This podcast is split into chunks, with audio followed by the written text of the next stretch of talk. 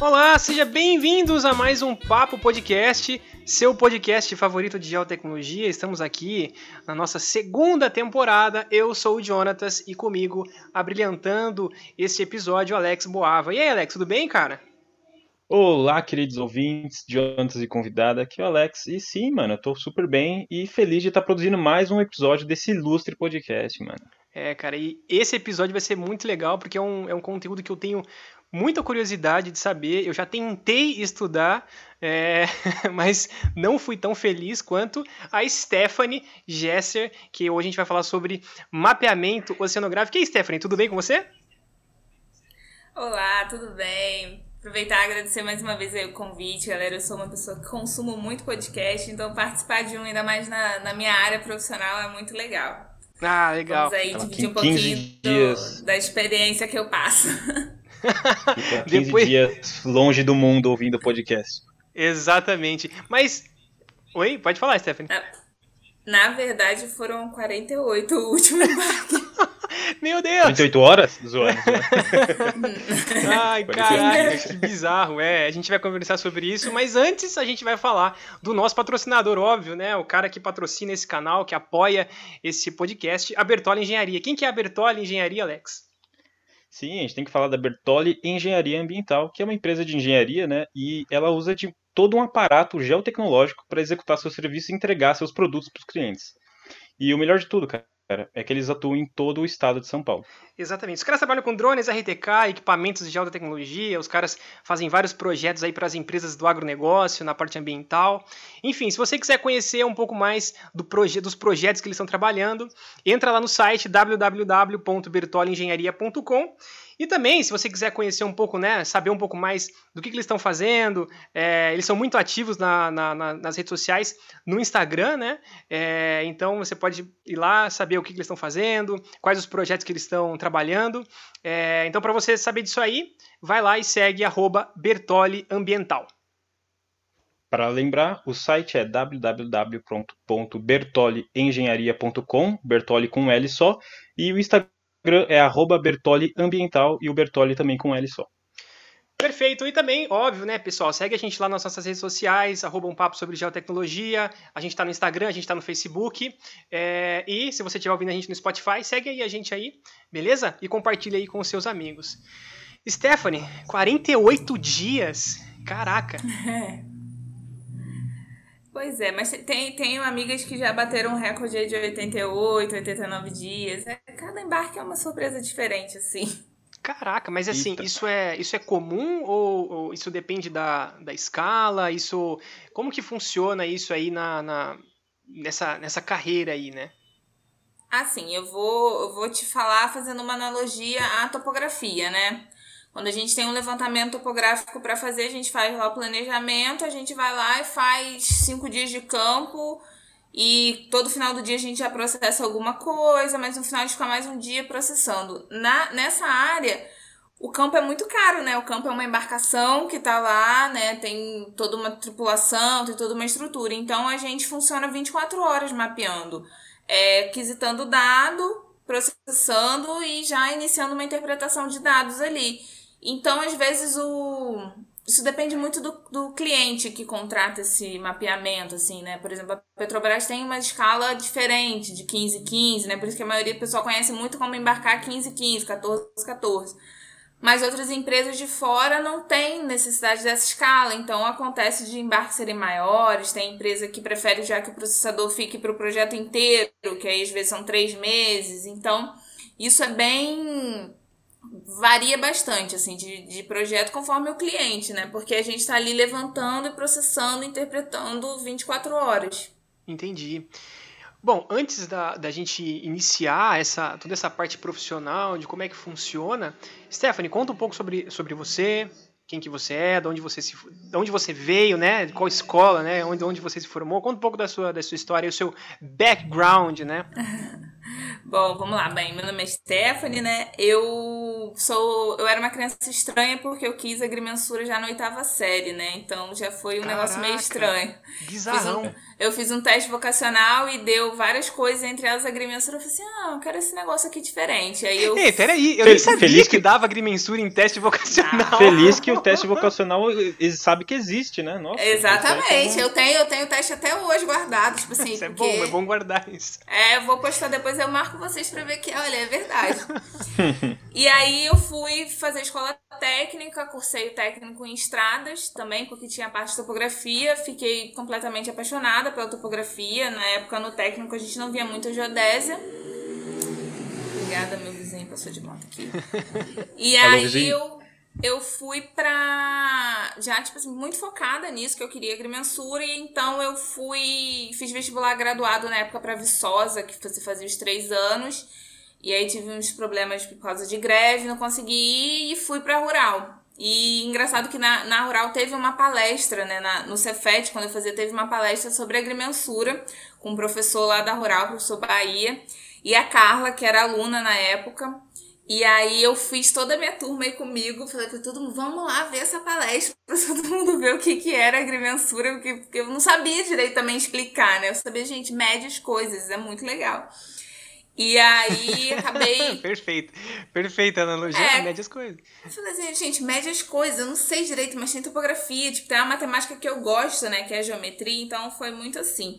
E aí a, gente é a tipo Carla. pedreiro que põe, põe a fita métrica no, no bolso assim e sai andando assim com a fita métrica. É, sempre tenho uma na bolsa. não posso falar, não. E aí, depois dessa palestra, eu conheci a Rural, vi que tinha um curso na Rural e Fiz o vestibular para lá, acabei passando e aí fui estudar na rural. E assim, foi a melhor escolha da minha vida, né? Puxando um pouco de sardinha pra minha casinha. É, porque eu tive, assim, um background muito bom, tanto de, de vida acadêmica dos professores e tal. E eu tive muito professor que trabalhou. Isso para mim foi um diferencial muito grande. Professor que não saiu direto do, da, da academia e, tipo, voltou pra academia para dar aula, né? Então, esses professores foram muito importantes para mim, foram exemplos para mim, né? O professor Bahia mesmo, que foi lá dar palestra, ele, ele infernizou a minha graduação, tá? Quero deixar isso aqui bem claro, porque ele falava que já que eu queria, eu tinha que tirar as melhores notas, eu tinha que. Falei, calma aí, né? Porque eu quero que. Não é bem assim, né, cara? É, e, e o professor Luiz Guimarães que me apresentou a geodésia, que aí eu, tipo, me encantei com essa parte de posicionamento e foi, assim, a área que eu, que eu gostei mais na, na faculdade.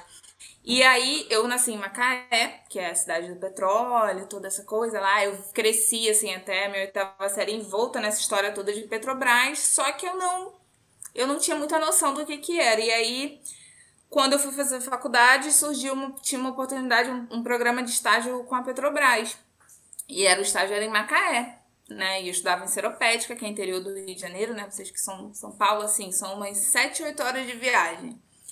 Famosa aí eu, Seropédica. É. Aí eu falei assim, cara, quero fazer esse estágio. Aí eu lembro que tinha que tem um CR mínimo lá, 7 e pouco. Então eu foquei muito nesse estágio, falei assim, não, eu quero entrar nesse estágio, porque para mim é mais fácil, em Macaé eu posso ficar na casa da minha mãe.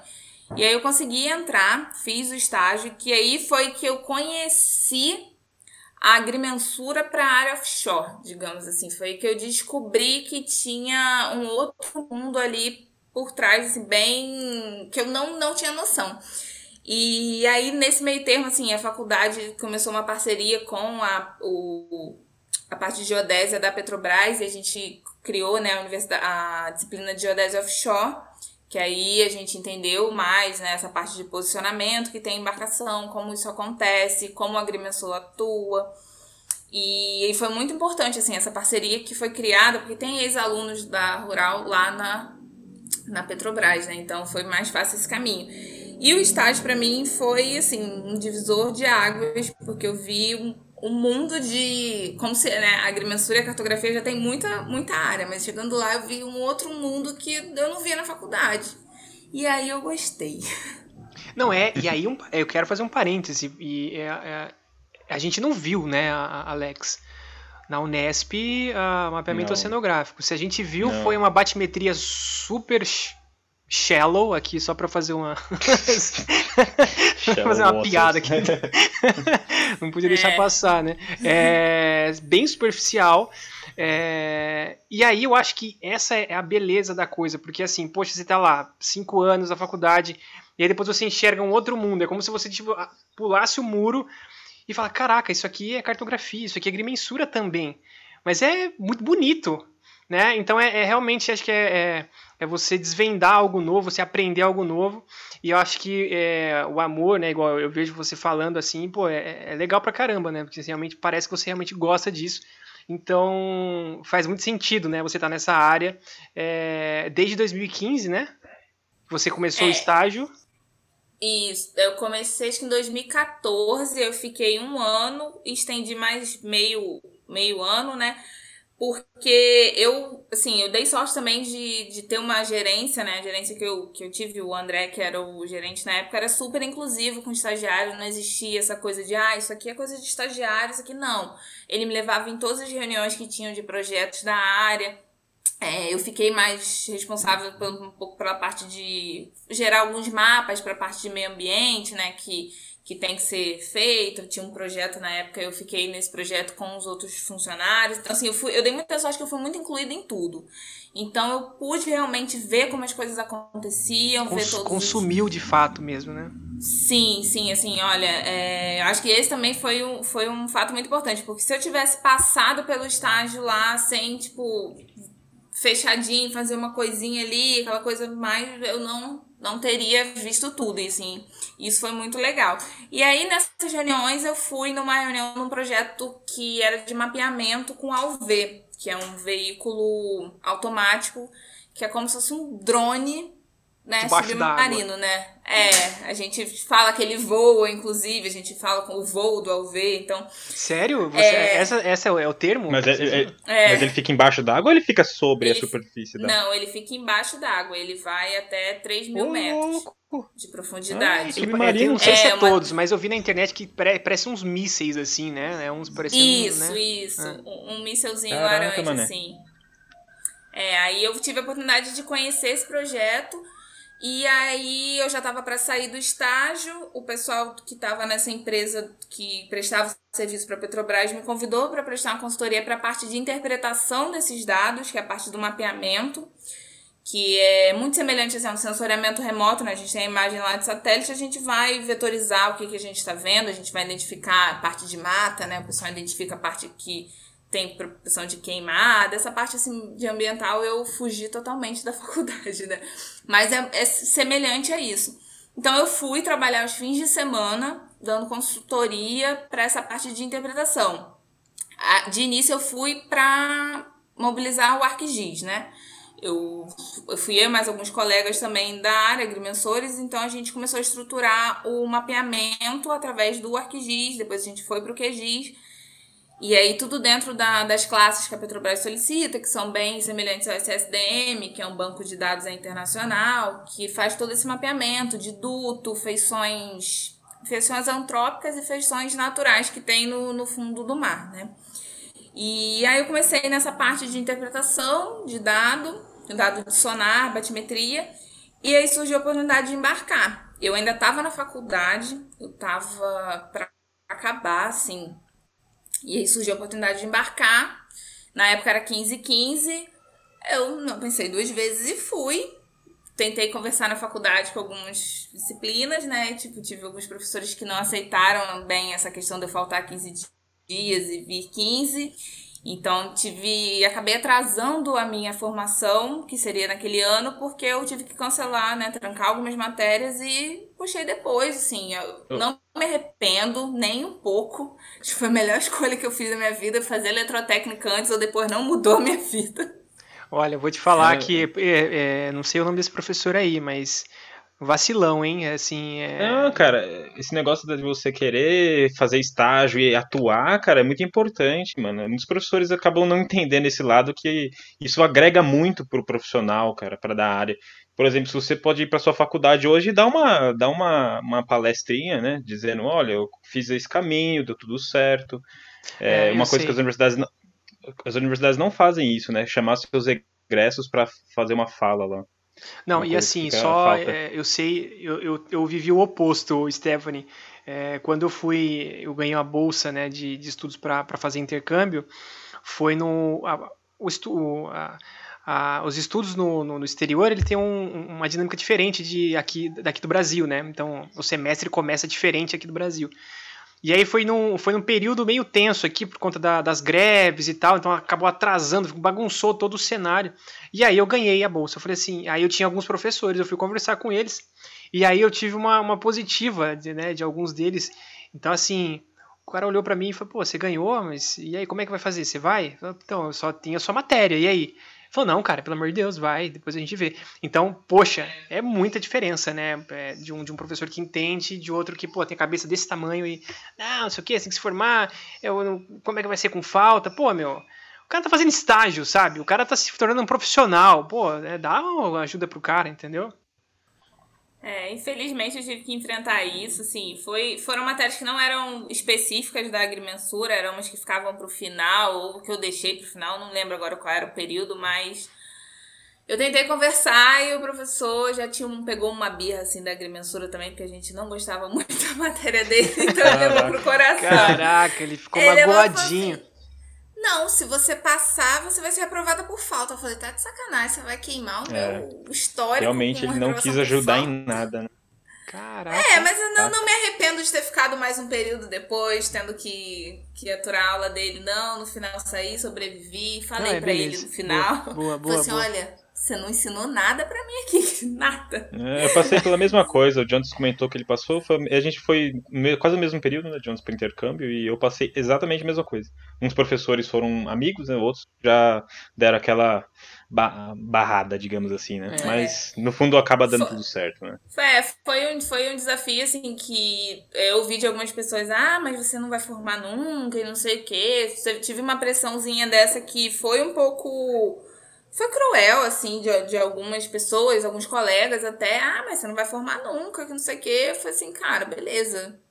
É, eu tinha um salário de engenheira, estando na faculdade, e eu tendo, ganhando uma experiência que hoje é o que eu trabalho. Então eu pensei assim, olha, beleza. Tô de boa. Posso não formar agora, mas esse, esse diploma não vai fazer diferença. Então, e é isso aí, outro é, é outro recado, gente. Faculdade não tem que você ficar se formar em cinco anos, não, cara. Não tem que se preocupar que em estar tá dentro da, da forminha, não, né? É isso aí. Eu me formei em seis e meio, cara. E para mim, todo, todo o período da faculdade valeu a pena pra caramba.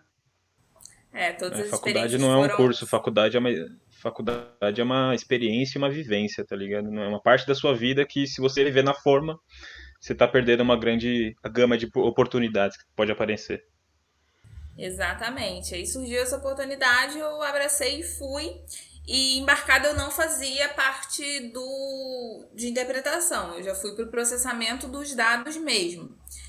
E aí eu embarquei em duas embarcações diferentes. Uma era uma área no Nordeste, que é o melhor lugar do mundo para embarcar, gente. Saudades de embarcar no Nordeste. Imagina. Porque é. O, mar, o mar é paradinho, é azulzinho, dá até vontade de pular.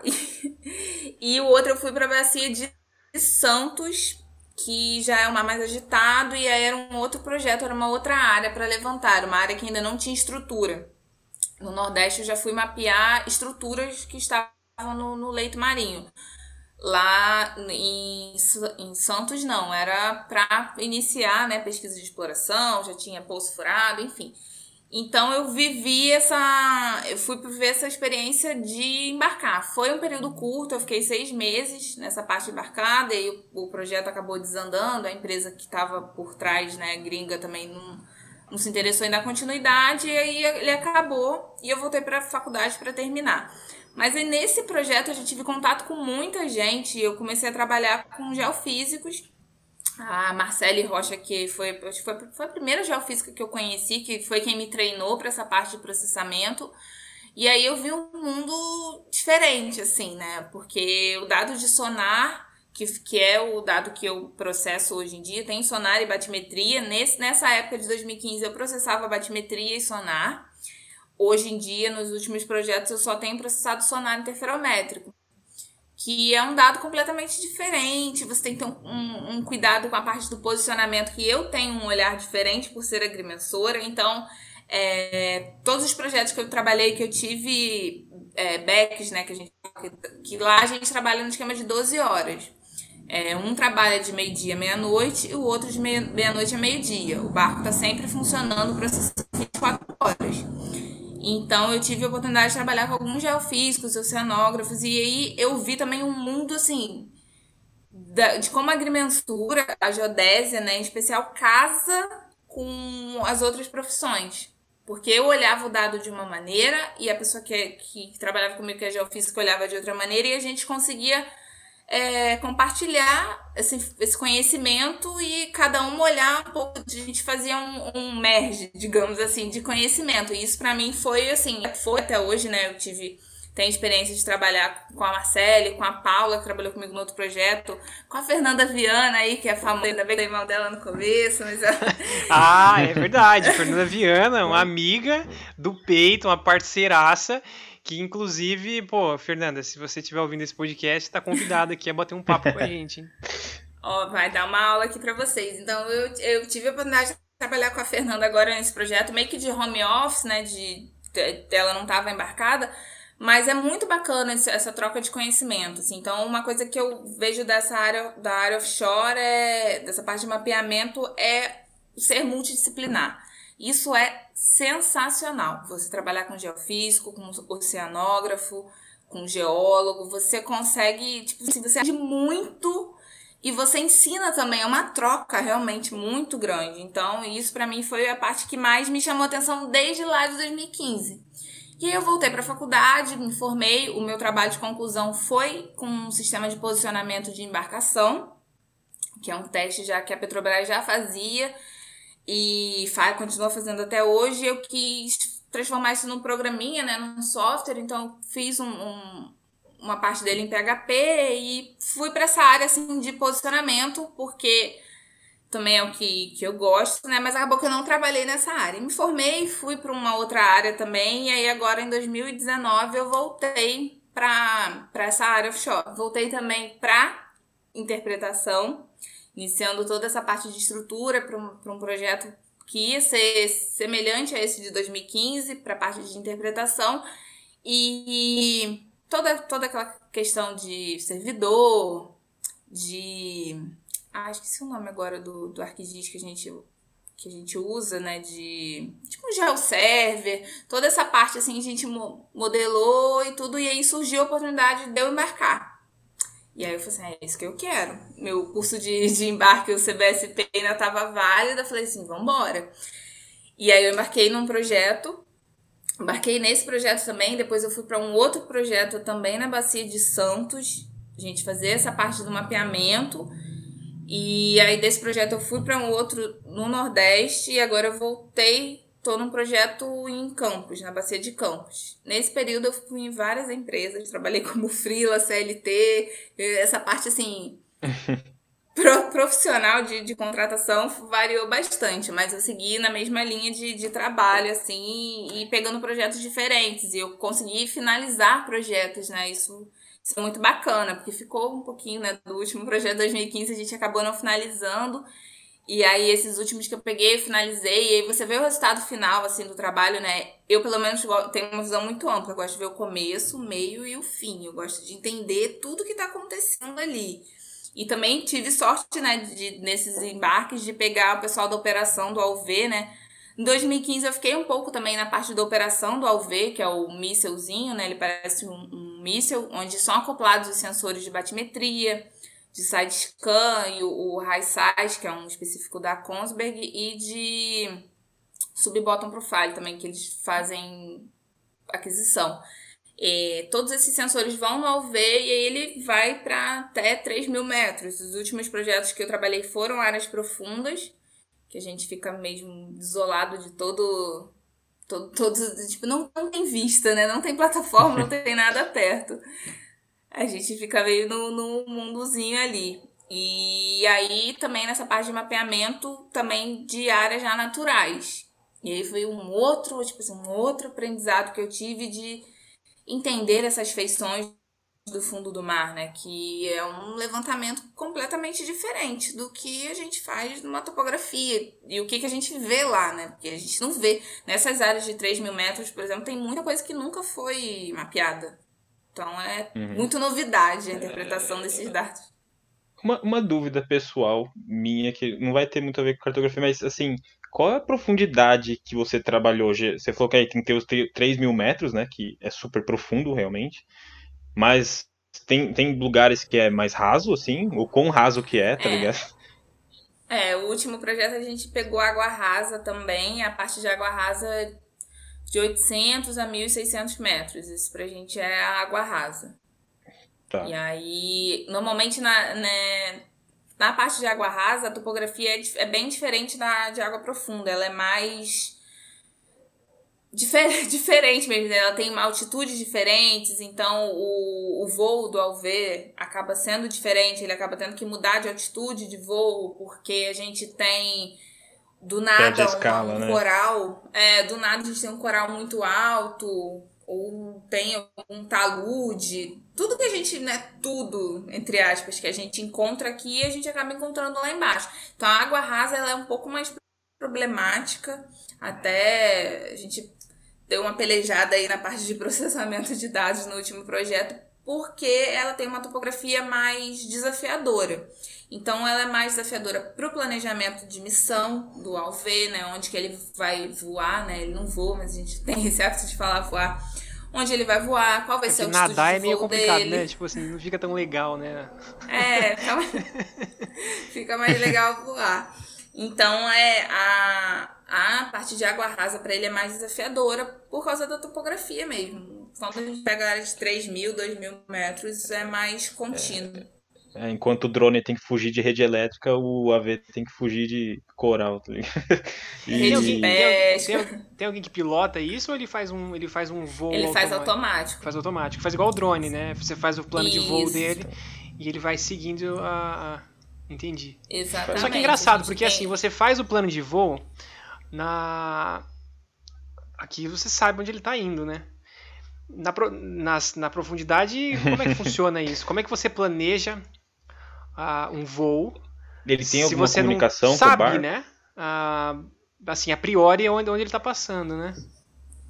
Sim, então, o Alex perguntou sobre a comunicação. É, o é. posicionamento dele é, essa parte do sistema de posicionamento de, de embarcação é, foi a parte do meu TCC, é uma parte que eu gosto bastante, mas eu nunca trabalhei oficialmente com essa, com ela, né? Mas assim, é, ele funciona assim: o barco tem um DGPS que ele é uhum. processado lá full time, então esse sinal do DGPS ele passa pro AUV através de posicionamento hidroacústico pelo um, um HIPEP, né, um sensor que fica no, no, centro da embarcação e aí ele vai passando essa informação. Então to, todos os equipamentos que são envolvidos nesse posicionamento, que a gente tem a MRU, tem a bússola, tem vários equipamentos, eles são todos mapeados dentro do barco e é realmente mapeados. A gente fala que é o DINCOM, que é ver exatamente onde está a posição de cada um, porque aí eu sei que a coordenada que está dando aqui do meu GPS, é, eu sei o offset até o meu HiPep, que é quem vai mandar a informação para o meu OV que está lá embaixo, e aí o meu OV vai receber, e aí tem a correção do dado de como o OV recebe. Essa parte é muito interessante. Eu não domino, mas eu conheço uma pessoa que domina. Posso passar o contato para vocês depois para vir aqui dar uma aula, porque o, o, o Vitor fez até o doutorado dele nessa área. Então ele, ele domina bem, mas basicamente é isso. A gente vai como se fosse um transporte de coordenada, né? Digamos assim, uhum. sim, até sim. O, o ALV. O ALV recebe o sinal do, do HiPep ali por acústica e ele vai se posicionando. Então o barco vai navegando perto dele, né? Tem uma distância lá e ele vai passando essa informação e ele vai seguindo. Agora, sobre essa questão, né, que a gente perguntou, é, a gente, quando a gente vai mapear uma área que tem equipamento, a gente sabe o que que tem. Né? A Petrobras tem isso tudo mapeado, então, assim, né, dentro do Brasil e fora do Brasil também, em outras empresas, outros projetos fora, também a gente, quando tem alguma coisa antrópica, né, a gente sabe que tá ali, que foi instalado algum equipamento, uma árvore de Natal, é, duto, perto de plataforma, a gente sabe que tem os, os dutos que, que ficam é, flyer, que a gente diz, né? Que ele fica mais solto. Então, assim, você, a gente tem um mapa, né? A gente ganha um mapa, um Google Maps lá do, do, do fundo, dizendo onde tem para a gente poder planejar a missão. E nessas áreas mais rasas, que a gente tem essa questão de topografia, também são as áreas que são que, que é onde tem as plataformas instaladas, onde ocorre pesca. Então, nessas áreas a gente já tem meio que uma batimetria ali antiga que a gente consegue se basear. Tem, tem um background para a gente ir. A gente não vai totalmente a cega. Entendi. Nas áreas de 3 mil metros, quando não tem nenhum equipamento, não tem nada, a gente vai às, às cegas mas ao ver, assim como o drone, ele também tem um sensor, então ele 100 metros antes dele ele já vê mais ou menos o que que tem, e aí se ele for colidir com alguma coisa, ele sobe, ele contorna, ah, ele, legal. Sabe se, ele sabe se é. defender. Ah, que legal, pô, interessante, cara. Contextualizando aqui, só a, a Fossa das Marianas é 9.500 metros abaixo, tá ligado, do nível do mar.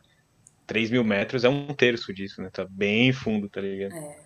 É. O, e assim, o Alve, acho que tem um modelo da Kongsberg, que é quem faz, que vai até 4 mil metros. 4 mil Caraca. ou 6 mil, acho que é o máximo que ele vai. Sim.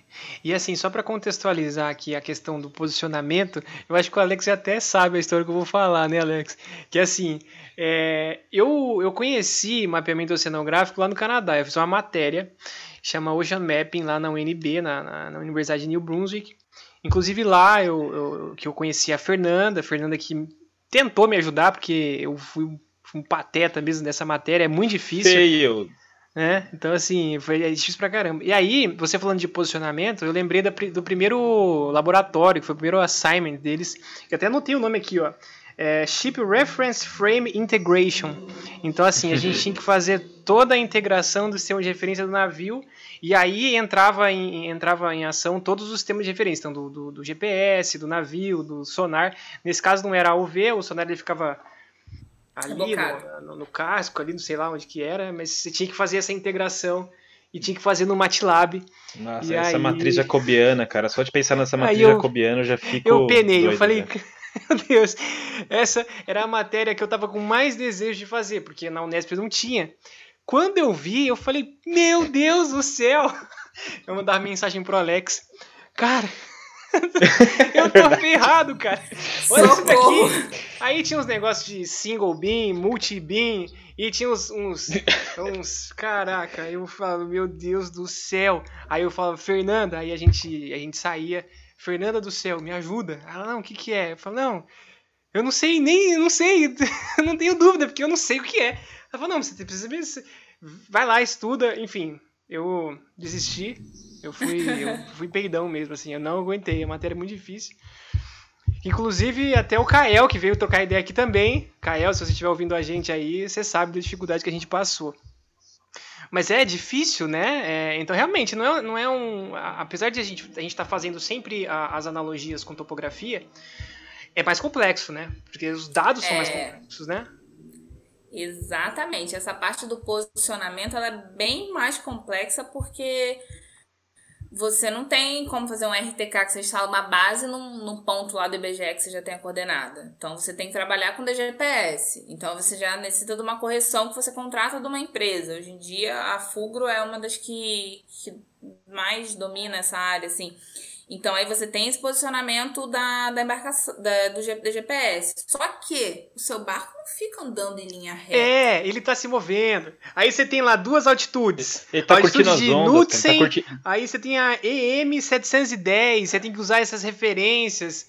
Esse é o, esse é o geoide, hein? Não é, não é isso aí? EM 710, não, não é, né? Falei bosta. Não, é, é, coisa da, é coisa da maré, não é? Não é? Alguma coisa assim? É, ah, modelo de maré.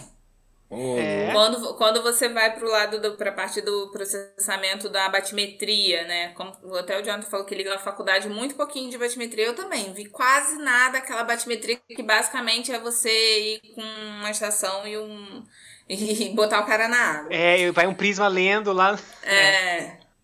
Quando eu fui ver o real mesmo, né? É, a gente para fazer processamento de batimetria, a gente corrige a navegação, o posicionamento do barco, porque esse movimento que ele tem, pitch, roll, isso interfere no, no, na, na coordenada ali no ponto, né?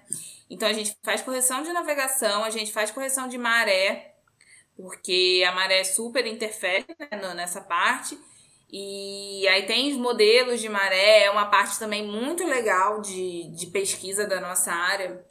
Eu conversei bastante com um colega que embarcou comigo agora, que é oceanógrafo, aí como isso que eu falei, essa parte de diferente, né? Porque a parte da maré tem muita parte de posicionamento, a gente conversou de, de pô, criar um geóide, de melhorar um modelo e tal. E ele é oceanógrafo, ele entende, entende de uma outra parte da, da maré, entende dessa parte também, então a gente consegue conversar e, tipo assim, é um boom de, de ideias, né? E aí tem todos esses empecilhos, essas dificuldades no posicionamento. Não é simples assim como a gente faz numa topografia, né? Mas é um jeito, é uma analogia interessante para quem não tem mínimo de noção. Então a gente precisa do offset de todos os equipamentos, né? Onde está cada equipamento, porque aí a posição daquele equipamento vai te dar uma resposta. E esses offsets você usa para fazer correção. E aí são planilhas, matrizes jacobianas aí enormes de ajustamento de dados e aí é um outro mundo. Aí vai embora. É. é. É, é, porque assim, a, a geodésia né, em solo, né, em terra aqui, a gente. É, é, difícil também quando quer fazer a de alto nível, né? Você quer fazer a dupla diferença, Sim. corrigir o de, de, differential code bias, corrigir efeito de maré terrestre, maré oceânica, é, maré atmosférica, tem todas essas correções. Na offshore, né, você tem que corrigir tudo isso, mais um monte de outra coisa que você tem, tem lá envolvido no da oceanografia e tal. E a propagação dos sinais, imagino também. Vai ser uma loucura. Exato, é, essa parte é, de propagação Outra coisa é também uma... que é a propagação que é diferente, né?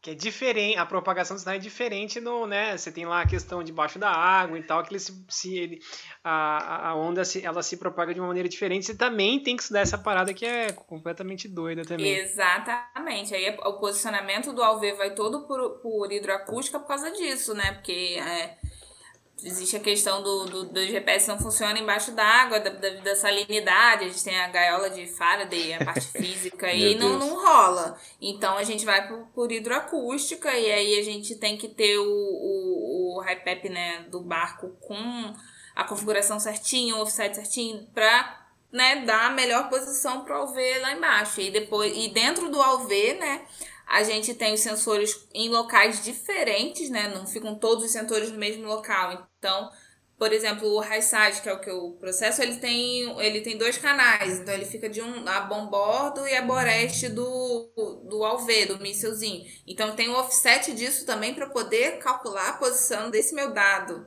Eu calculo a navegação do ALV para corrigir esse dado o sensor da batimetria fica num outro ponto. Então a gente calcula o offset do sensor da batimetria para atuar dentro desse dado da batimetria para a gente fazer a correção, o posicionamento. O subbottom também, que trabalha com pulso. E aí, né, cada são muitos detalhezinhos para a gente poder ter um produto 100%, né? 100% para mim é que seja com posicionamento ok, um dado que a gente consiga interpretar, né, entender é. o que tem ali. É, isso aí remete um pouco à fotogrametria, né? Porque você tem que ter né, a orientação do avião, a orientação da, da câmera, a orientação do IMU, né, e a orientação do GPS. Então é, vai, vai por essa linha aí. E aí, aí talvez a, a tua visão como agrimensora é de você querer um dado acurado. E aí você entende disso. Acho que isso é, é o é aquela adição, né? Aquela, aquele açúcar né? nesse, nesse time aí de, de processadores, aquele, né? Aquele sal é no oceano maravilhoso. É, ou trazendo pois aí, é. né? Agora vamos lá, Stephanie. Conta pra gente, uh, assim, dá um, uma, sei lá, uma, uma cadeia né, dos processos, como é que funciona. Então, é, quais são os. Um, ah, como eu posso dizer assim, o início e o meio e o fim de um projeto. Então você sai, vai para vai o alto mar, é, quais os, os, dados que você leva, e aí o passo número um, solta o AUV lá, ele vai, tem um cara que pilota, ou é você mesmo que faz a, o plano de voo, enfim, dá um, um pano de fundo aí de como é que funciona esse mapeamento oceanográfico.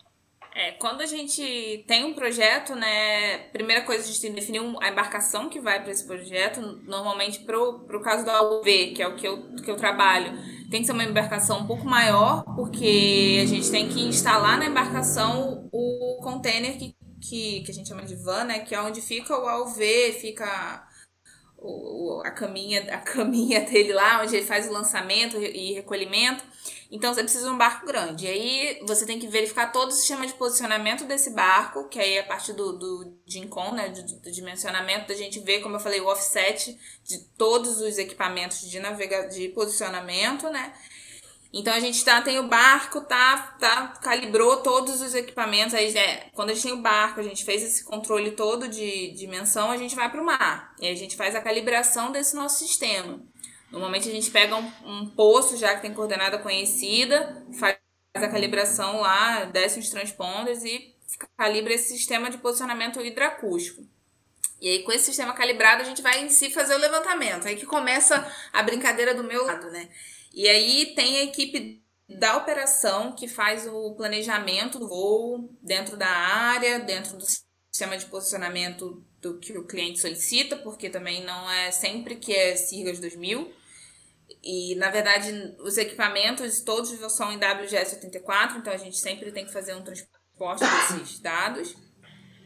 E aí, com planejamento, ao ver lançado, normalmente são 20 horas de missão ele faz lá todo o levantamento, a gente faz o, o recolhimento dele também, a equipe de operação, tem A bateria dele técnica. dura 20 horas? 20 horas. Na verdade, Caraca. ele sobe por causa da memória, não da bateria. Qual é o tamanho desse, desse, desse bichão? Cara, eu não vou saber te falar. Mas Cara, assim, coloca aí. Tem no... noção de um container? Um container de. Acho que é 22 metros o container, né? não é? É, é, é então, ele dá dentro do cervejarias que são container. Como é que é o nome do bicho dele? É, se você botar Alv, Kongsberg no Google, você vai ter as informações, especificações técnicas dele. Eu realmente não sei de, de cabeça. Uhum. É o uhum. Hugging, que eu chamo carinhosamente de Huguinho.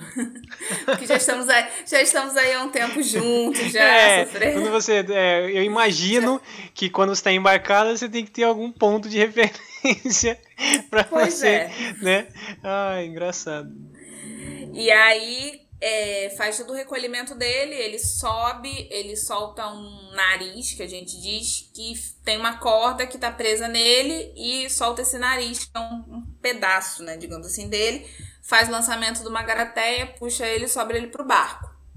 Ele subiu, o pessoal da operação tem que lavar ele para tirar a questão da salinidade, tirar a bateria, botar para carregar, é, aí fazer o download dos dados para a gente, que é a equipe de processamento que só vai ter o contato agora quando chega o dado. E aí, quando ele sobe, faz o download do dado, tem que ser processado a navegação dele para entender, né? A navegação dele é importante. Eu falei, precisa, a gente precisa desses offsets dos sensores também. Então tem, tem que ter, ser processada a navegação que ele fez. A gente, né, o pessoal dá uma missão para ele, mas ele nem sempre segue aquela missão certinho. Pode ter alguma interferência, enfim. E depois dessa navegação processada, aí que a equipe de processamento começa a trabalhar com dado. São três, quatro sensores, na verdade, sendo que dois são de imagem de sonar. Um é o side scan sonar e o outro é o, o high size. Esse high size é desse modelo da Kongsberg, que é, um, é, é uma marca. Tipo, é tipo, o high size é um sonar também, mas ele é um sonar interferométrico. E que é, que é dessa marca da Kongsberg. Então ele a gente processa ele, tem os dados de batimetria e o subbottom, que são os dados de, de para geologia. Qual que é o tamanho, são... tamanho dos dados? Um, um voo lá de 20 horas?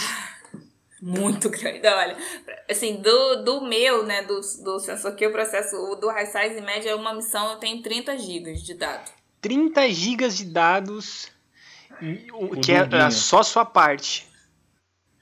Isso, aí quando eu processo, eu tenho 20 20 GB, 25 GB aí de dado de mosaico em formato Caesar, que é um formato nativo do, do Caris, e aí eu exporto o GeoTIFF e é mais uns 20 GB aí. Caraca! Caraca. Qual que é o tamanho da tripulação? Porque assim, você disse que é você que processa de um, de um, de um tanto, depois. Então, assim, são Isso, vários são, processadores? São três sensores, então é, é uma dupla de processador para cada sensor. Porque trabalha 24 horas, né? Então Caraca, então, é muita gente então. É, assim, em média da operação, eu acho que são quatro pessoas, é isso? Dobra, né? São quatro pessoas por turno. Uhum, e então uhum. são, são oito pessoas na operação E no processamento são seis, mas tem também a parte de survey, o pessoal que é do, do posicionamento, que cuida do, da navegação, se está tudo certo, dos equipamentos de posicionamento, que são mais duas pessoas. Tem normalmente o data manager, né, que a gente chama que é o, o cara que gerencia os dados ali, vê se os dados estão ok, vê também depois que a gente processou, né, se, se, tá, se tá bom o dado. E tem mais uma galera, tem a galera tripulação que faz acontecer, né? Pessoal da cozinha, feiro e tem Caraca. também a parte de gestão que embarca. É, Normalmente são uns 40 pessoas. 40 pessoas. O navio é enorme. É, não se esqueci de ah, plataforma. Ou navio. Não, não, é navio. Não, é plataforma. Nossa, é navio de pesquisa. É, é um naviozão, cara. Caraca, Eu tava que legal. vendo aqui, é, esse, esse senhor aí é 6 metros e meio de comprimento e quase um metro de largura. 6 metros. Nossa, é, é grande pra é caramba. Um carro. Um Ele é grandinho, é. E aí a gente. É, beleza, eu essa... acabei te cortando. Desculpa, eu perguntei Não, lá mas aí dados. Finaliza assim mesmo. Chegou, a gente processa. E aí inicia uma interpretação dentro do barco que conforme dá tempo, porque né, 20 horas ele subiu, ele fica umas duas horas carregando bateria, fazendo download, pá, ele desce para outra missão, mas 20 horas. Ele vai subiu. lá, 20 horas vai, ele sobe de novo, é. Então assim, a gente fica nesse ciclo. Uh, você processa, ele voou, aí você pega e processa. São é, por que, que demora tanto esse processamento? É, você tem que ficar na frente do computador ali, acertando as coisas? Ou tem alguma parte ali que é, que é automatizada, alguma coisa assim? Então, é, esse sensor do, do Size, ele tem uma parte de processamento que é, da, que é feita pela empresa mesmo que vende o sensor, que é uma caixa preta que a gente não consegue entender 100% o que ele faz, mas basicamente ele aplica a navegação no dado, no dado bruto. Tá. E aí ele uhum. me dá um ele dado já com gel, navegação. Né? Isso, isso. Basicamente é isso, mas ele faz mais coisa. E aí ele me dá um dado com navegação que eu gero as imagens. Que aí eu faço tudo parte do, do processamento, de, de filtros, enfim, de para equalizar o dado e ter uma imagem do que estava lá, lá embaixo.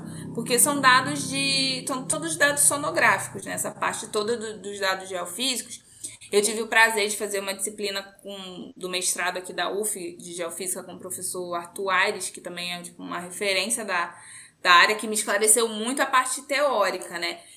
Então, é, esses, esse, esse dado em específico, do que é um, um sonar interferométrico, a gente acaba tendo muita informação ali de, do pulso, né? Ele vai mandando, recebendo, mandando, recebendo. No caso do sensor interferométrico, a velocidade que o AUV voa que interfere. Aprendi isso com a Fernanda Viana, inclusive.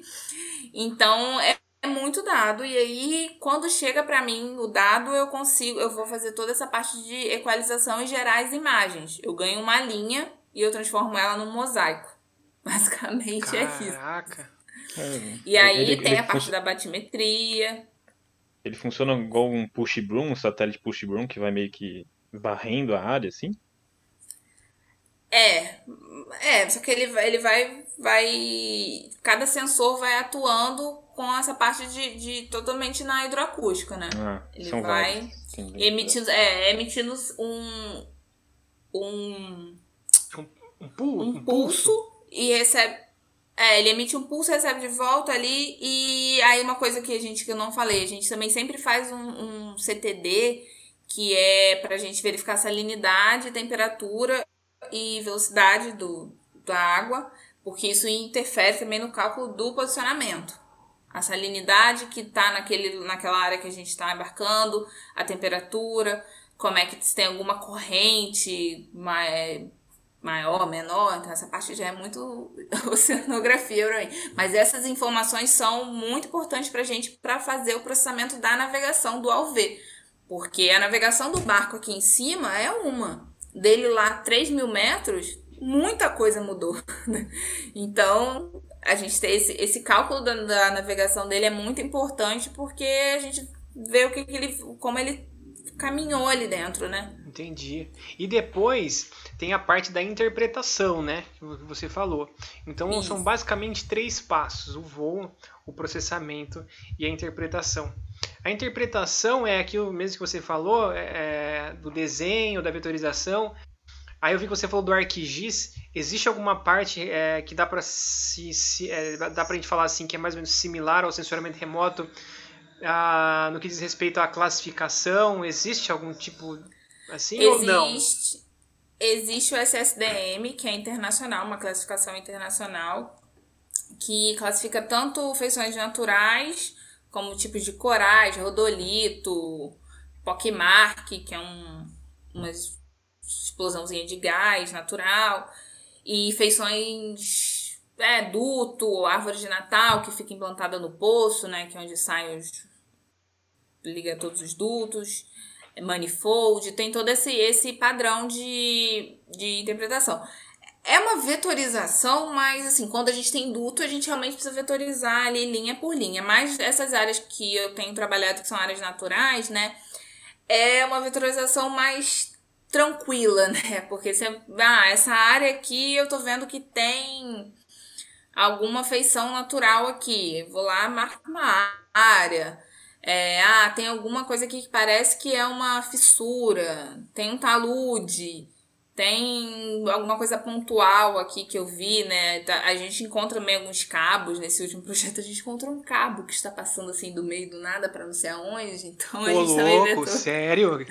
A gente vetoriza, então assim, Caraca, que bizarro. Hein? São várias coisas. Nossa, vocês devem encontrar uns negócios muito assim, doidos é, no fundo do mar, né? Tanto sacolinha Olha, plástica. é. Sacolinha plástica não, mas lata de cerveja a gente achou já. Porque tem projeto que a gente usa Olha. câmera e tira foto, né? Então, na Meu área mais Deus. rasa, tem muito mais lixo, né? Infelizmente. Infelizmente. E você gosta de fazer o quê? Você prefere processar ou interpretar? Olha, Igual com uma saia justa aqui, né? por a- o processamento ser sempre offshore, eu prefiro o processamento. Porque eu gosto muito da rotina offshore. Assim, é muito do meu perfil de trabalho.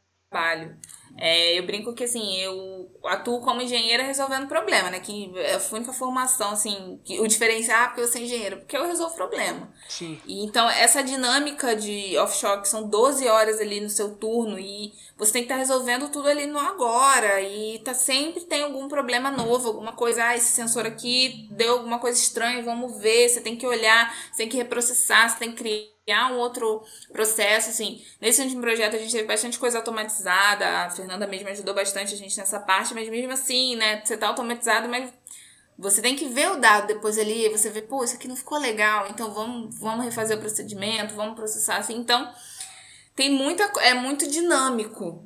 E então eu prefiro muito mais essa parte do que a parte de interpretação que eu tenho que ficar no escritório num tempo ali fechado, assim. E eu, né, tenho mais a minha, o meu amorzinho pela parte do, do posicionamento da geodésia. Eu sempre fico ali perturbando um pouco a galera do posicionamento, assim, mas eu nunca fiquei diretamente nessa área. Mas é uma coisa que eu gosto também de entender. Porque, assim, é como você falou, é, explode a cabeça quando você lê, porque aí você vê o negócio, caraca, isso, aí você lembra de uma aula de geodésia lá que você teve da faculdade, você lembra um negócio que você leu no livro do Galera e fala assim, ah, É verdade. então isso funciona assim, então aqui, mas aqui é diferente, e como é que, que funciona? Então, eu realmente gosto dessa dinâmica, dessa, do agito, do desespero, do caos e confusão que tem também de se trabalhar embarcada, por isso eu prefiro o processamento. É, Além de dinâmico, né? Frenético, tá ligado? 24 horas não Sim. pode parar, tá ligado? É, Aí uma- tem- é, queria saber tá, também é, que tipo de empresa que contrata vocês, né? Na minha cabeça é só petrolífera, mas é, deve ter mais, né? Não sei. E, É, hoje a gente.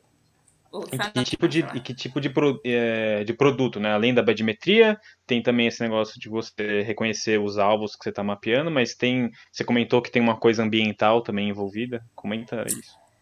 É, porque assim, são mapeamentos do, do leito marinho, né? É, então a gente vê o que, que, o que, que a gente dá. Cada mapeamento tem o seu objetivo, óbvio, né? A empresa contrata a gente porque ela tem aquele terreno ali e ela quer ver o que, que tem ali, porque ela quer instalar. Muito obrigada, iFood. Alô. Ela quer instalar. é, hoje em dia, né, tá começando agora no mercado um boom das fazendas eólicas, que vão ser feitas lá fora, né? Lá fora que eu digo é no alto mar. Então, tá começando a ter uns projetos aí para mapeamento com essa intenção, não é só de exploração.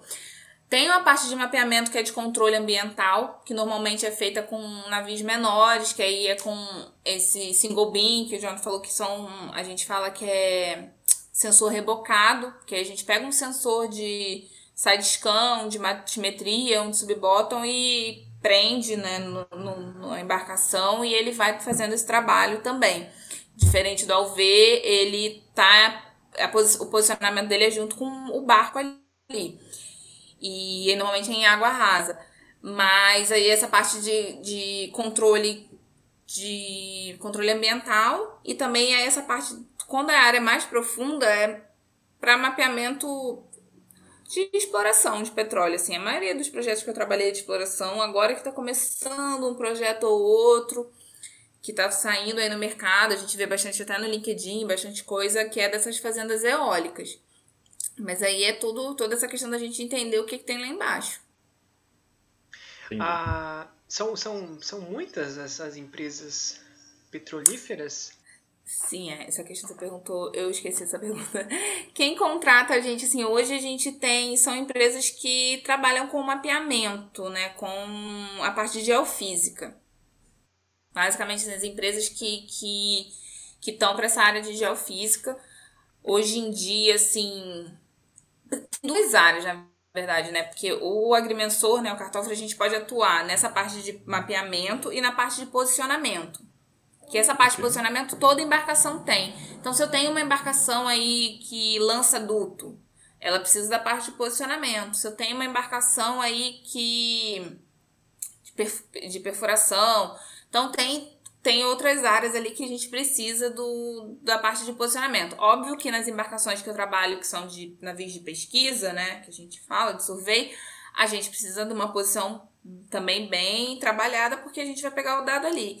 Então, hoje em dia, são as empresas, assim, que, que fazem essa parte de mapeamento de geofísica, assim. Hoje a gente tem é, é, aqui no Brasil a, a Oceanpack, que é a empresa que eu trabalho também. A gente tem a CPMAR que estava em outro projeto, a DOF tem uma, uma, uma, parte aqui no Brasil, a Oceania também faz essa parte de mapeamento.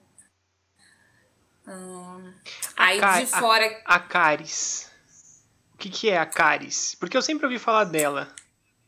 É, a Caris é quem fornece o software que a gente usa para processamento, mas ele ah, não tá. é o único. Ah, tá. A Caris é um software que de processamento Isso. de dados. Você usa esse, esse software. Isso. A Kongsberg, ela fornece o equipamento para a gente aquisitar o dado, né? E a Caris fornece o software. Aí tem a Caris, tem o Sonal Easy, tem a Eva também, que é mais para batimetria. Eva, Aiva, cada um fala Sim. um jeito, não sei. É tipo Lake, Laika, né? É. Então, mas. Perfeito, é verdade. São esses, são esses três, assim, que eu já, já trabalhei. Mais com a Caris, porque é a parte do, do sonar. E aí, dos produtos que a gente gera, é, gera os pacotes de SegWi, que é do, do Subbottom os, as imagens de GeoTIFF do sonar e de batimetria também a gente gera os GeoTIFFs, os, o MDT, todos os, os, produtos da batimetria, né? O XYZ.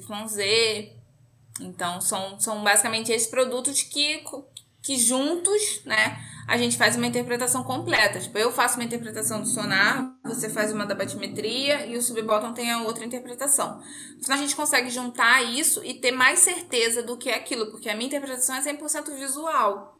Eu olho ali uma imagem chapada, né, um 2D e ah, pô, isso aqui, né, dá pra ver quando é um talude, assim, isso é o olhar vai ficando mais acurado com, é, com o tempo mesmo, mesmo é. né? Você já vai começando é. a ver. Então, quando essa parte mais antrópica, assim, eu ainda tenho alguma coisa pra. É, essa parte mais natural, para mim, ainda é uma caixa preta, assim, de interpretação, mas hoje em dia eu já sei já algumas coisas. Então, já, já consigo ter um olhar mais. Cada projeto eu vou, vou pegando mais. E aí, quando você junta a interpretação de, dos três sensores, você tem como ter mais certeza. Tipo, ah, alguma coisa que eu vi no, no sonar ali, eu acho que é uma uma fissura ali. Mas aí o subbottom que vai ter certeza se é uma fissura, porque ele vai ver lá embaixo né? O pulso dele vai para mais profundo, né? um, mais, um levantamento mais geológico. Então eu consigo comparar tudo isso e isso que eu entrego para o meu cliente. Que legal. E aí, se o meu cliente vai lançar duto ali, ele vai saber onde ele vai ter que calçar o duto, porque vai ter uma, um buraco, onde ele vai, vai ser uma área mais elevada, que ele vai ter que mudar, botar, fazer um outro caminho. Então, essa aí, quando a gente entrega o produto, com essa interpretação toda baseada na SSDM, de todos os sensores, o cliente vai estudar como que ele vai implantar o projeto dele ali, seja uma fazenda eólica, um gasoduto, vai instalar uma plataforma, enfim. Entendi. É, as, essa empresa que você trabalha é brasileira? Olha, eu não tenho certeza. Não, eu, eu acho eu... que ela é brasileira, mas ela, ela tem ela é um grupo maior lá fora, assim, ela uhum. não é só Não, aqui, não. Essa, essa, essa pergunta, ela, ela traz uma, uma, uma outra pergunta que é assim, ah, como é que está o, o, Brasil, né, nesse, nesse mercado, se existe empresa brasileira ou se, se, é, se são multinacionais, como é que tá? Vocês têm noção, mais ou menos? Assim, o Brasil, em relação à parte de posicionamento, engraçado, eu estava até conversando isso com meu marido hoje. É, toda a parte de posicionamento da geodésia, né, offshore, é muito forte, assim, o Brasil, a Petrobras é melhor nessa parte. A gente brinca, né, quando presta serviço para a Petrobras que ela é mais enjoada, tá? mas assim, é porque ela faz o trabalho muito bem feito, questão de posicionamento, assim, a, a, a, gerência de geodésia, não é porque eu fiz estágio lá não, que eu gosto muito da galera, mas é Mas é verdade, quando você vai prestar concurso lá, você não é para engenheiro cartógrafo, é engenheiro de geodésia, é um... Sim. é de outro nível, né? É muito assim, eles investem muito nessa parte de pesquisa, então é, é, essa parte de posicionamento é muito muito forte no Brasil. As empresas de fora que contratam a gente para fazer levantamento aqui, elas não têm a mesma preocupação que a Petrobras tem, porque elas não entendem muito essa parte. Então, assim, esse engenheiro de geodésia que está lá na Petrobras, ele tem um papel muito importante de, de valorizar assim, a nossa profissão e de mostrar que, olha só, é importante e, e é óbvio, né? É muito importante. Então, a gente consegue é, economizar muito dinheiro com um posicionamento bem feito, né? Então, hoje em dia, essa parte é toda, toda nossa, assim, a a, a receita, digamos assim, é nossa, brasileira. Agora, a parte de interpretação é muita empresa de fora, mas muita mão de obra brasileira, assim, a gente tem muita gente, muita gente, né, mas porque é um mercado meio pequeno, assim.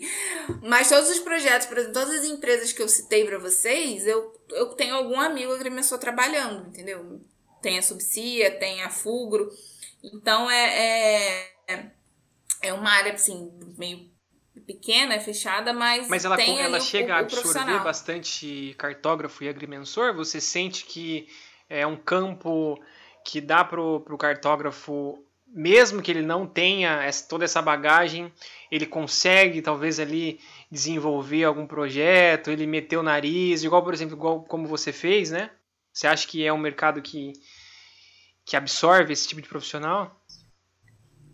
Assim, ele absorve, é, é importante, e essa importância do, do, desse profissional vem crescendo, né? como eu falei, eu tenho vários amigos em, em várias empresas, então é, cada um que está lá sabe do, do, da importância, né, nosso background, então sempre puxa mais um e, e bota um pouco disso na cabeça dos, das gerências que são acima, que não, não tem esse, esse conhecimento. Assim, hoje em dia, infelizmente, né, a gente vive numa uma questão assim política, né, de né, desenvolvimento um pouco precária para dizer, né, Não, sim, sim.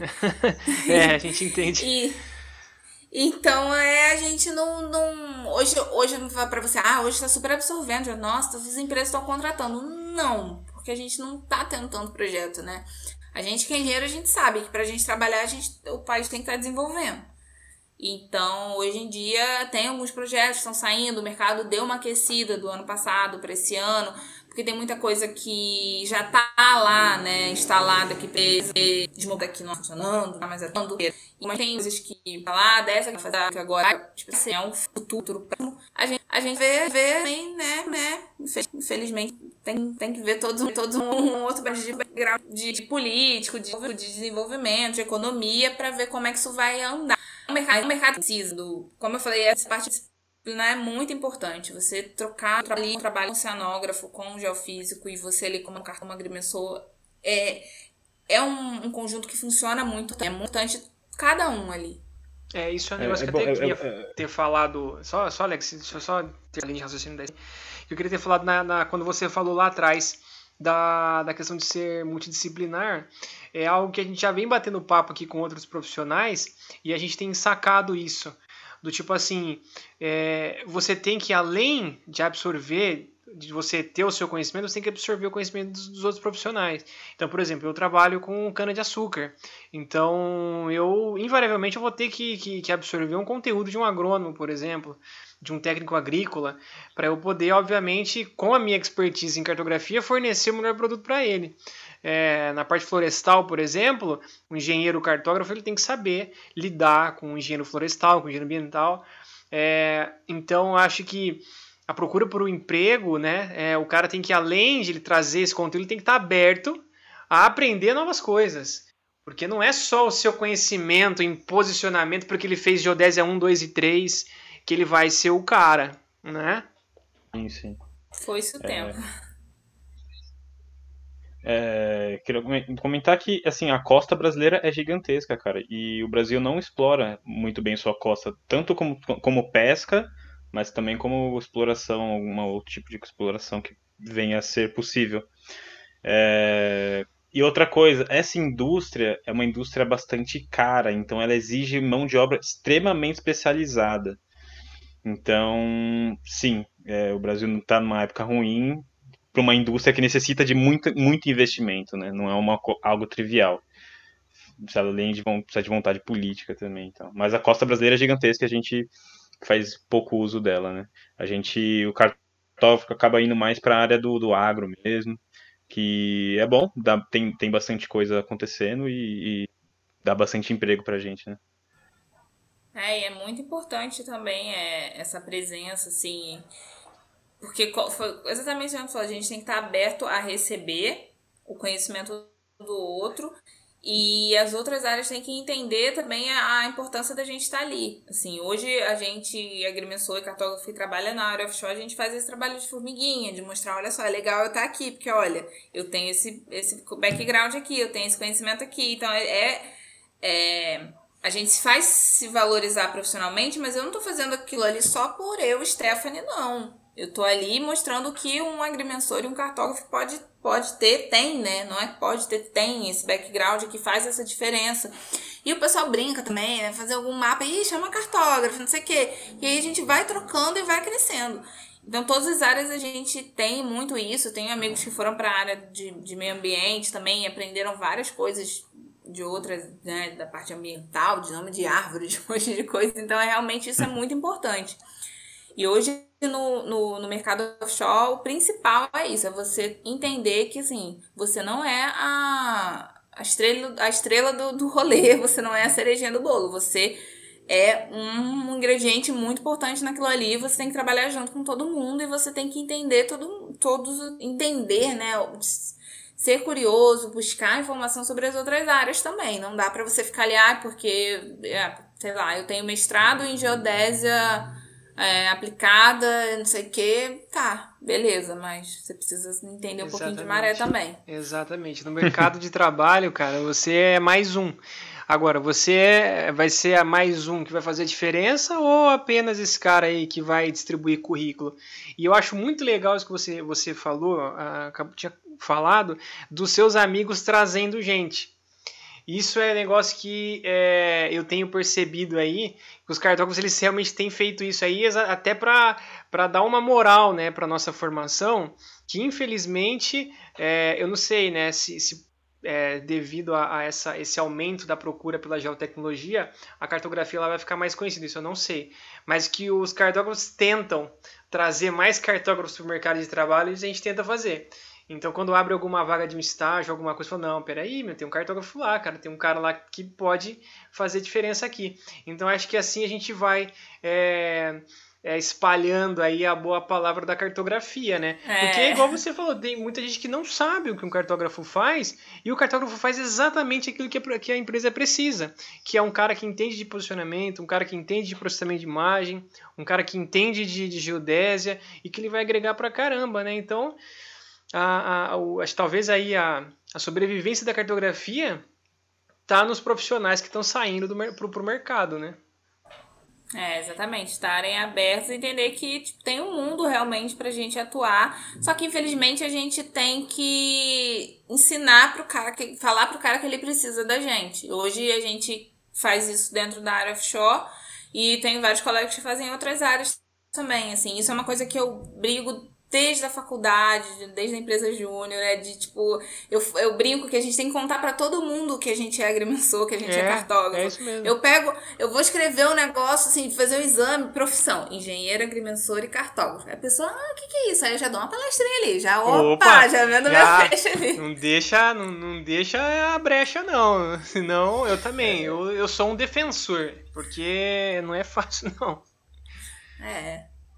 E essa experiência que... que... você comentou do, do estágio, dos estágios que você fez, né, que você começou trabalhando com os produtos, essa, essa experiência é importante para você conseguir galgar os cargos maiores, até que você vai gerenciar ah, coisas mais sofisticadas, né? É importante também ter noção dessa escadinha que tem que ter. Né? Sim, sim, é. É fazer primeira coisa é você estar tá aberto a entender, realmente a conhecer e ver que, assim, o seu conhecimento é importante, mas o seu conhecimento não é tudo, assim. Eu acho que eu mesma saí da faculdade, tipo assim, eu tava na faculdade e falei assim, nossa, o engenheiro agrimensor é muito importante, não sei o quê, tem que ser um agrimensor. Não. Não é bem assim, assim, é, a gente é muito importante, mas a gente é muito importante trabalhando junto com outras pessoas e a gente tem que estar tá com a cabeça aberta para isso.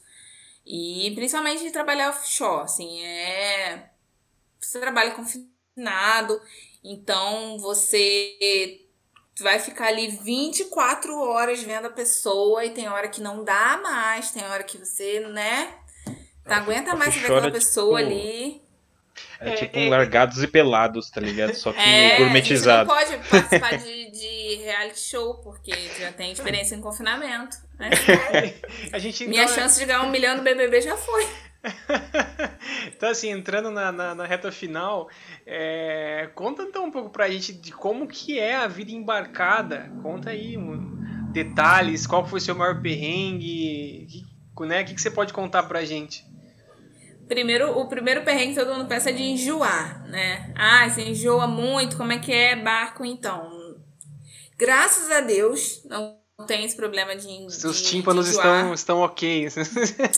eu, é, eu enjoo um pouquinho no começo da, da navegação, né? Quando o navio sai, eu dou uma enjoada, então é, é padrão. Depois de um tempo você acostuma. Quando a gente desce até. A gente demora um pouquinho para entender que a terra tá parada. Porque você fica ali sempre andando no corredor assim, meio de um lado para o outro. Tem tem, são barcos, né? No meu caso, foram barcos diferentes, de tamanho diferente. Já peguei barco pequeno, já sofri muito com barco pequeno. E de meu Deus do céu, o que, que eu tô fazendo aqui? Já teve momentos de parar pra pensar o que, que eu tô fazendo da minha vida. Caraca! Tipo, o barco balançando a beça, você tem que trabalhar. E aí é. Acontece, sim, são áreas que são mais tensas, mas no, de, um, de um modo geral, é o balanço não é tão brusco assim.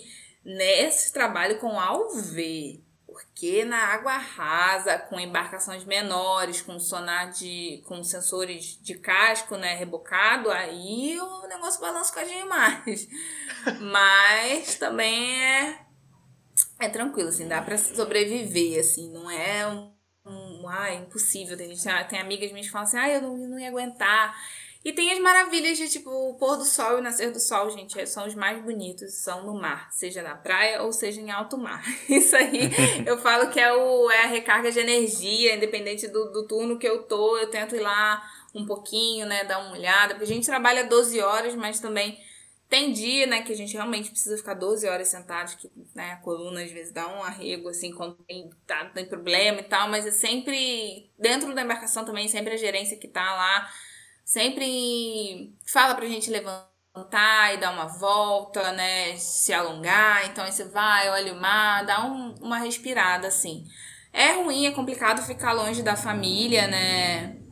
você tem que ter muita cabeça aberta para isso, tipo, não pode ficar ai, morrendo de saudade, né, sofrendo, porque não, não dá, gente, assim.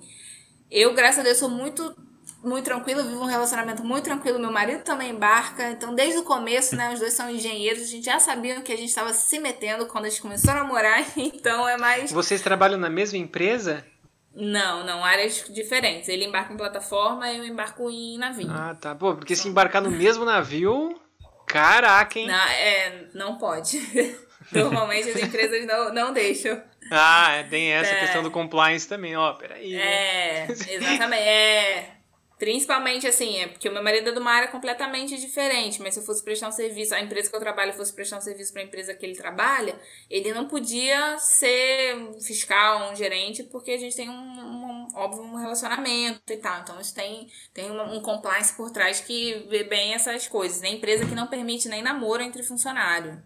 Já, já, já ouvi casos é, assim. É, é, é complicado. Como que, né? Funciona embarcado, né? É difícil, é, é difícil, né? É uma questão talvez um pouco polêmica, mas é sei lá. É, pois é. Tem, tem umas histórias aí do, por baixo, um background meio estranho. Below assim, deck, né? Negócio meio. É, uma coisa mais antiga. Hoje em dia também mudou muito, mas antigamente o negócio era meio, meio estranho. É, aí, aí essas histórias antigas acontecem em todo lugar, em toda área, né? Sim. Então, não ia ter história né?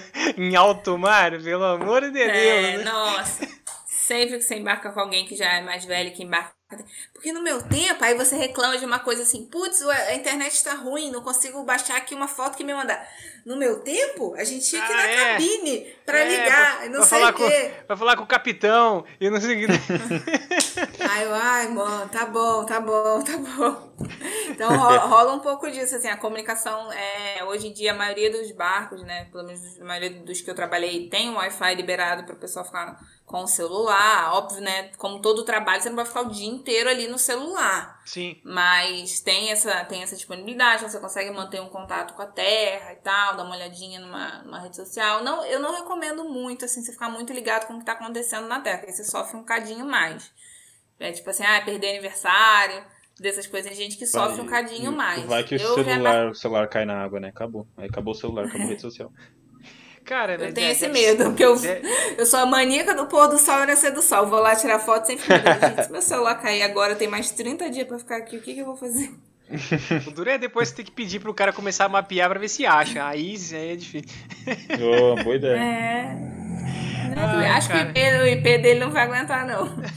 Mas é, é legal, assim. É, é realmente para quem tem um, esse espírito mais dinâmico de trabalho, assim. Se você gosta de uma rotina mais tranquila, não recomendo o embarque, porque é um negócio mais dinâmico e a convivência, né, com, pessoas diferentes e aí são... Você né, sempre pessoas... embarca com, com, com a mesma tripulação? Não. Não? Muito difícil. É, talvez aí é a falei, dificuldade, eu... talvez, né? Porque se é um time, pô, fica legal, né? É, a se parte é um de processamento, eu acabei sempre embarcando com mais ou menos as mesmas pessoas né? Porque é aquele mercado ali, são aquelas pessoas a gente vai mudando de empresa para empresa. Mas a parte de tripulação, né? Depende da, da, da empresa que está disponibilizando o barco. Então tem várias outras coisas. Mas assim, no, no, no, normal, no maior, assim, eu nunca tive nenhum problema assim desse de, de, convivência, não. A gente realmente fica muito próximo muito rápido. Aí já é todo mundo família, já mostra foto do filho, mostra foto dos gatos, já conta de casa, já a gente faz ali, cria ali aquele, aquele convívio da melhor maneira possível, né? Para poder aguentar os 40, 50 dias, 15 que seja, né? Caraca. E aí, Alex, mais alguma pergunta, cara? Não, só uma indicação para vocês. É... South Park. É... é Tem um é? episódio? Temporada, temporada 16, episódio 9 chama Eleva Elevando o Nível, Raising the Bar, que o James Cameron, o, o, diretor do Titanic e também do daqueles alienígenas azuis, ele vai aos fundos do oceano. É, elevar o nível, elevar o nível de produção. Tem algum acidente? Porque eu não vejo nada que tem acidente, naufrágio, nada, eu só vejo séries alegres Pô, é verdade, isso aí deve ser um, né, um trauma, meu Deus. Eu não vejo, eu não vejo, eu não vejo. Stephanie, gostou do nosso papo? Gostei, muito bacana, é muito legal falar do, do que eu faço, assim, realmente eu gosto muito do, do que eu faço, então para mim é, é sempre satisfatório poder conversar sobre, dividir, como eu falei, né, eu sou defensora da agrimensura, da cartografia aí, e super acho, eu, cara, eu, eu gosto muito dessas iniciativas como de vocês, podcast, pessoal que tem YouTube, é, Instagram, essas coisas, porque eu acho que a gente precisa falar mesmo e, e se a gente não falar, a gente não vai ser ouvido. Então, é de, de, de expor o que, que existe na nossa profissão, porque vai que alguém tá fazendo nada ali, passando o podcast fala, deixa eu ver isso aqui. Aí ouve, vê um outro mundo, entende uma outra profissão. E assim, é essa valorização é muito importante, desde um pequeno levantamento de topografia, que a gente é muito explorado, e aí por aí vai, até tanto na, na, na, parte da indústria, na parte do agronegócio, na parte de. Enfim, tem, tem muita área para a gente atuar, né? De coisas. Sim. É, e esse aqui é o, o intuito do podcast, é esse mesmo, é dar voz para todo mundo que, que quer bater um papo, que quer falar da sua área, que quer falar da sua carreira. Quando eu Alex a gente começou isso daqui, a gente começou um brainstorm no, no, no WhatsApp, meu, é, é muito assunto que dá para falar. É muito assunto. E um assunto vai puxando o outro, igual aqui eu já anotei uh, na parte de posicionamento. Então, é, a gente falou aqui sobre mapeamento oceanográfico, mas dentro do mapeamento oceanográfico tem várias vertentes. Então, você tem a parte do processamento em si, que aí é uma parte mais técnica, que inclusive se a Fernanda né, devem trazer para a gente aqui um pouco de conhecimento, vai ser super legal. A parte de posicionamento, que é a, a, a Stephanie falou para a gente que o pessoal da Petrobras é referência. Então já até anotei aqui, engenheiro de geodésia da Petrobras. É, se você tiver alguém, pode indicar a gente que a gente vai atrás para trazer esse assunto para cá, para a gente dar voz para essa galera. Então é isso, Stephanie. Uma coisa vai puxando a outra. E aquilo que você falou, né? Esses dias eu vi uma pessoa que compartilhou o primeiro episódio do, do nosso podcast, que foi assim, o, o, a pandemia mapeada. E a gente tava assim, a gente tava sem microfone, a gente foi super no improviso e foi um episódio super legal, foi o primeiro. E esses dias uma pessoa compartilhou, olha gente, ouvi isso aqui, olha que legal, e jogou lá. Então a pessoa às vezes tá lá, tá fazendo nada, tá ouvindo uma música e de repente ela, pô, vou, será que tem alguma coisa de geotecnologia da minha área? Ela coloca geotecnologia, vai aparecer a gente no Spotify e ela vai ouvir e aí é, é, esse, é essa, é esse trem aí que a gente está criando. É, parabéns por terem iniciado. Realmente, acho que o, o principal é esse. É, eu também gravei algumas conversas com alguns amigos no YouTube. Sim, tipo, de início você é, muito assim. Fala, fala pra gente onde que, onde que o pessoal pode encontrar você. Você também tem um projeto super legal que é com, que é com vídeo, né?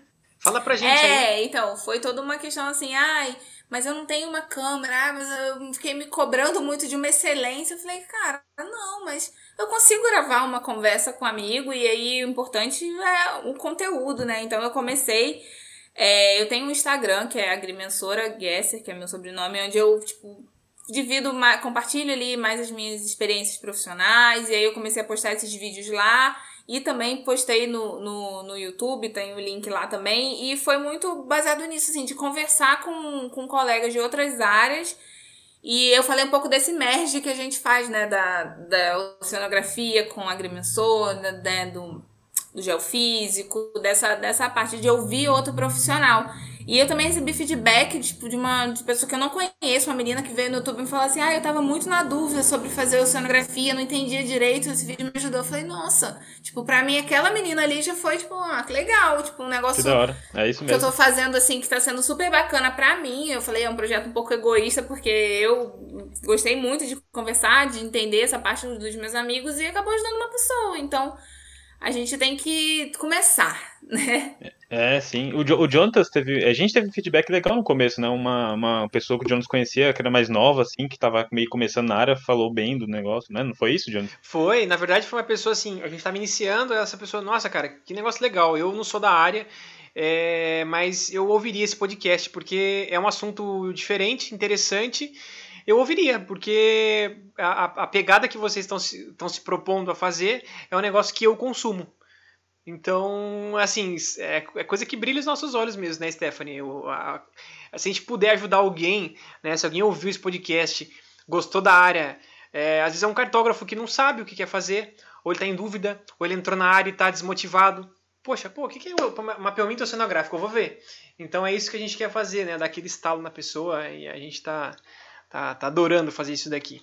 Tá, Stephanie, muito obrigado tá, pela, pela tua participação. A gente sabe aí da, da das, suas, uh, das suas viagens, né? Então você conseguiu encaixar aí é, uma noite aí. Muito obrigado, pessoal que nos ouve né, até aqui. Nosso muito obrigado. Se inscreva nas nossas redes sociais, curte, compartilha, siga lá a Stephanie no Instagram.